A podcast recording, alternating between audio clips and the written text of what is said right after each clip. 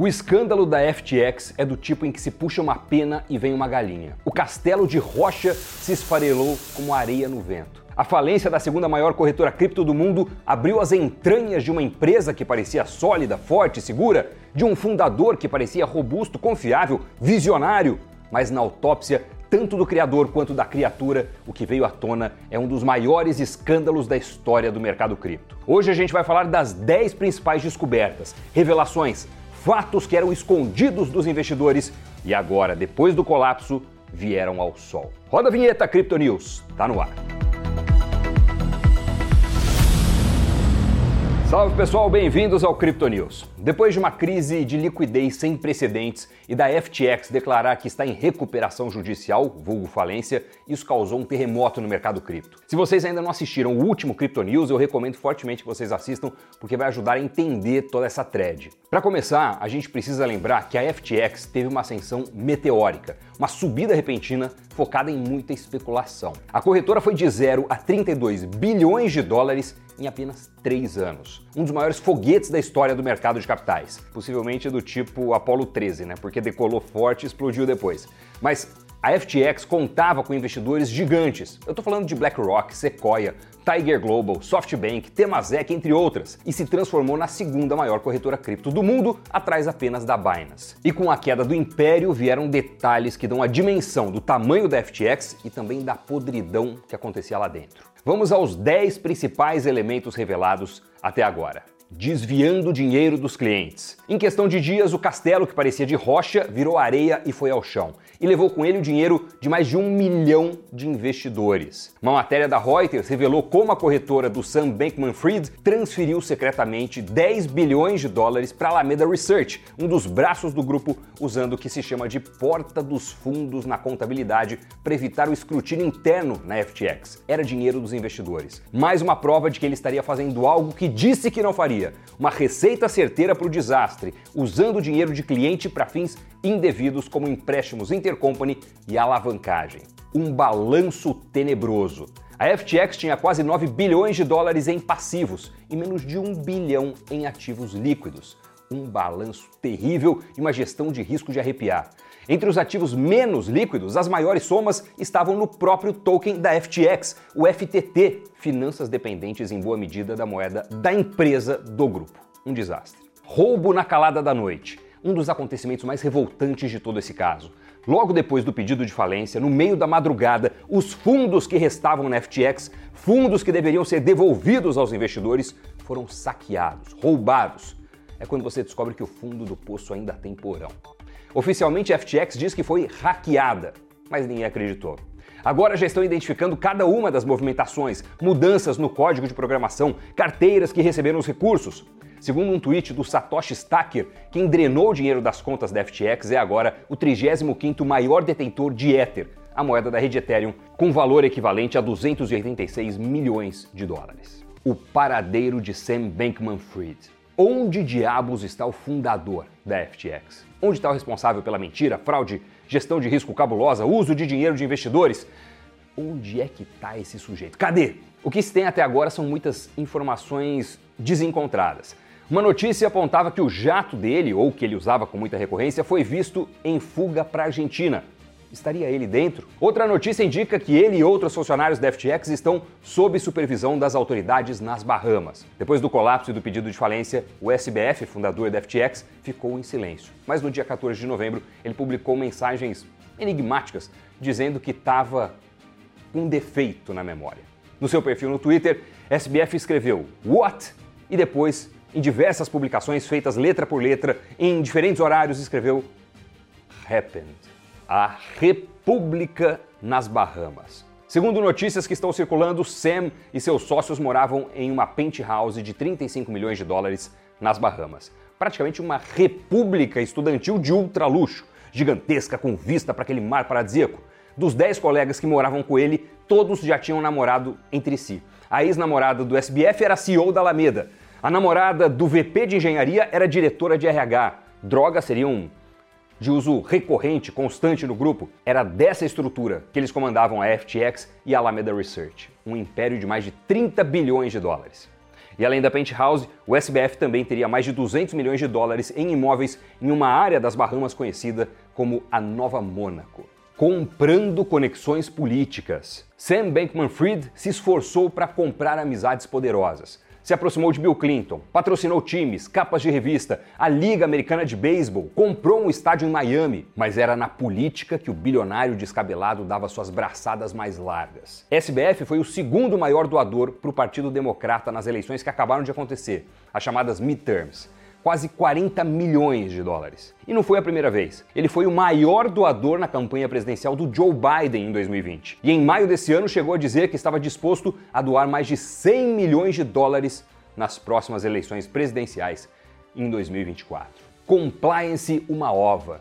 O ex-conselheiro geral da FTX e atual diretor de compliance, Daniel Friedberg, está envolvido em um dos mais sombrios escândalos da história dos jogos de apostas digitais. Esse sujeito foi um dos advogados do Ultimate Bet, um caso desastroso do poker online, onde os proprietários da plataforma apostavam contra os jogadores, mas conseguiam visualizar em tempo real as cartas fechadas dos seus oponentes. O modo Deus dos games aplicado no poker para roubar dinheiro. Friedberg, como advogado, esteve presente numa reunião secretamente gravada, na qual o chefe do Ultimate Bet, Russ Hamilton, admite ter trapaceado e roubado dinheiro dos jogadores, cerca de 50 milhões de dólares. A gravação do áudio surgiu em 2013, cinco anos após a reunião, e revelou também que o Daniel Friedberg estava conspirando de forma ativa para desenvolver uma mentira sobre o que realmente tinha acontecido. Esse era o chefe de compliance da FTX, um cara envolvido em um escândalo em que foram roubados dezenas de milhões de dólares de clientes com base em mentiras. Algo sua familiar aí?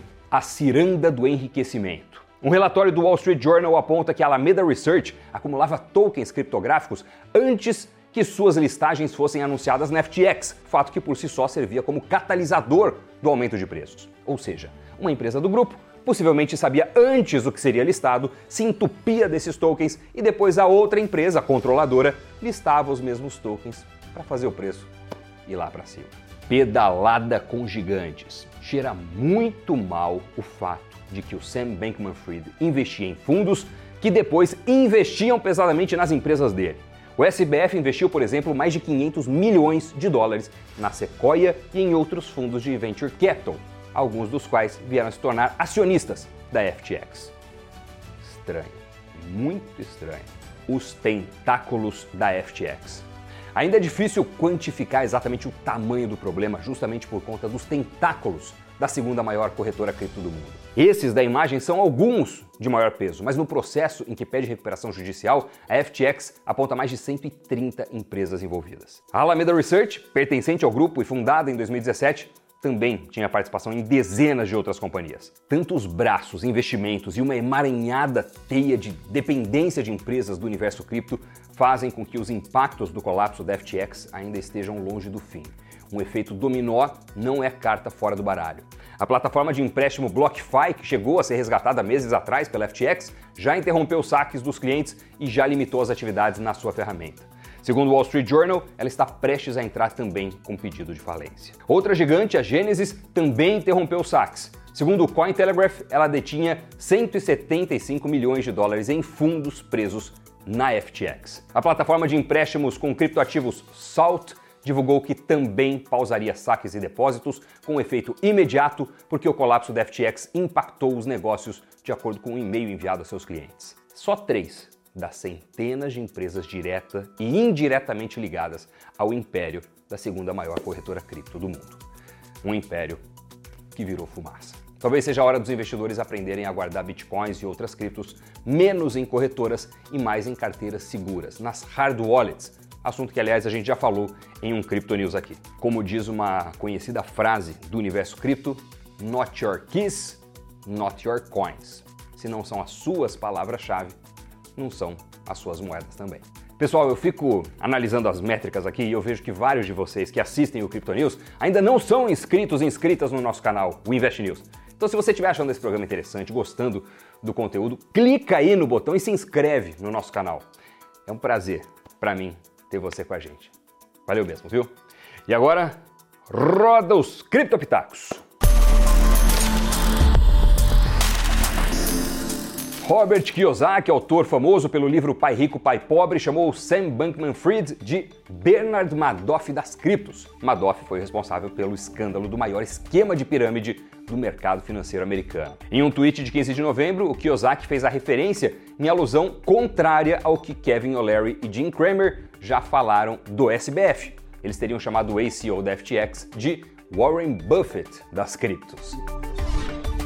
Michael Saylor, ACO da MicroStrategy e um dos grandes apoiadores do Bitcoin, comparou SBF com Jordan Belfort, mais conhecido como Lobo de Wall Street. Lembrando que ele foi preso por manipulação de mercado. O lobo de Wall Street, né? O SBF é o Jordan Belfort da era das criptomoedas. Ao invés de o lobo de Wall Street, eles vão fazer um filme chamado O Rei das Criptos, disse ele. Saylor também falou do token FTT criado pela FTX e que foi a faísca que antecedeu a implosão do conglomerado. Disse ele: a FTX gerou um token, o FTT. Quando você cria e negocia o seu próprio token na sua própria exchange, com o Washed Trading e com alavancagem, você pode colocar o preço no valor que você quiser. Se você quiser fazer um bilhão de dólares, você pode colocar o preço de cada token a 3 dólares ao fazer wash trading com você mesmo. Um tweet de agosto parece ser bem profético. Mark Coholds, famoso por suas estratégias de investimento de short selling, né, de venda descoberto, apostando na queda de um ativo ou de uma empresa, disse em seu perfil: algo está muito errado com e no FTX. E Tom Brady, sugiro que você faça sua lição de casa sobre com quem está fazendo negócios. Foi ele também que disse em 11 de outubro, numa entrevista, que a FTX era uma farsa suja e podre até o núcleo. Ele revelou detalhes cabulosos sobre o SBF e sobre a empresa, como a falta de transparência na companhia, falta de informação de onde veio o dinheiro do Sam, entre várias outras bombas. É impressionante essa entrevista aí. Já o economista Nuriel Rubini, famoso por prever a crise de 2008, disse que CZ, o CEO da Binance, seria uma bomba relógio ambulante. Infelizmente, esse é um ecossistema totalmente corrupto. Acho que a lição das últimas semanas é que essas pessoas deveriam ser expulsas daqui. CZ é uma bomba relógio ambulante e deveria ser expulso deste país e ser proibido de operar. Ele vai fazer pior do que o Sam Bankman-Fried, disse ele. E agora, Criptogiro.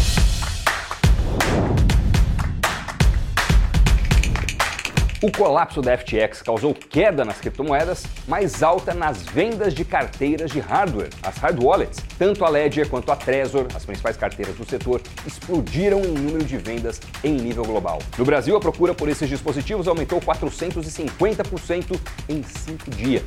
Os dados são da CryptoBR, revendedor oficial das duas hard wallets no Brasil.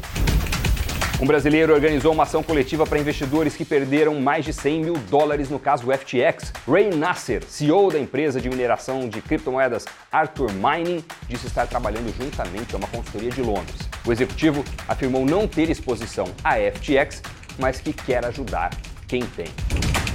Cristiano Ronaldo vai lançar a sua primeira coleção de NFTs. A iniciativa é parte de uma parceria com a Binance. A coleção de tokens do crack vai contar com sete estátuas animadas em quatro níveis de raridade. Segundo um estudo baseado em análise de dados blockchain, o mercado cripto pode ter uma recuperação rápida após a FTX. O Block Trends Research apontou que após o colapso da FTX, o volume de negociação do Bitcoin nos dias seguintes atingiu valor maior do que no crash vivido pelo mercado no início da pandemia em março de 2020. Lembrando que a empresa de pesquisa conseguiu prever no ano passado a alta de 72% do Bitcoin. Agora, é esperar para ver. Muito obrigado pela audiência, muito obrigado pelo like, por se inscrever no nosso canal, fazer parte do Invest News. Bons investimentos e a gente se encontra na próxima semana. Tchau, pessoal.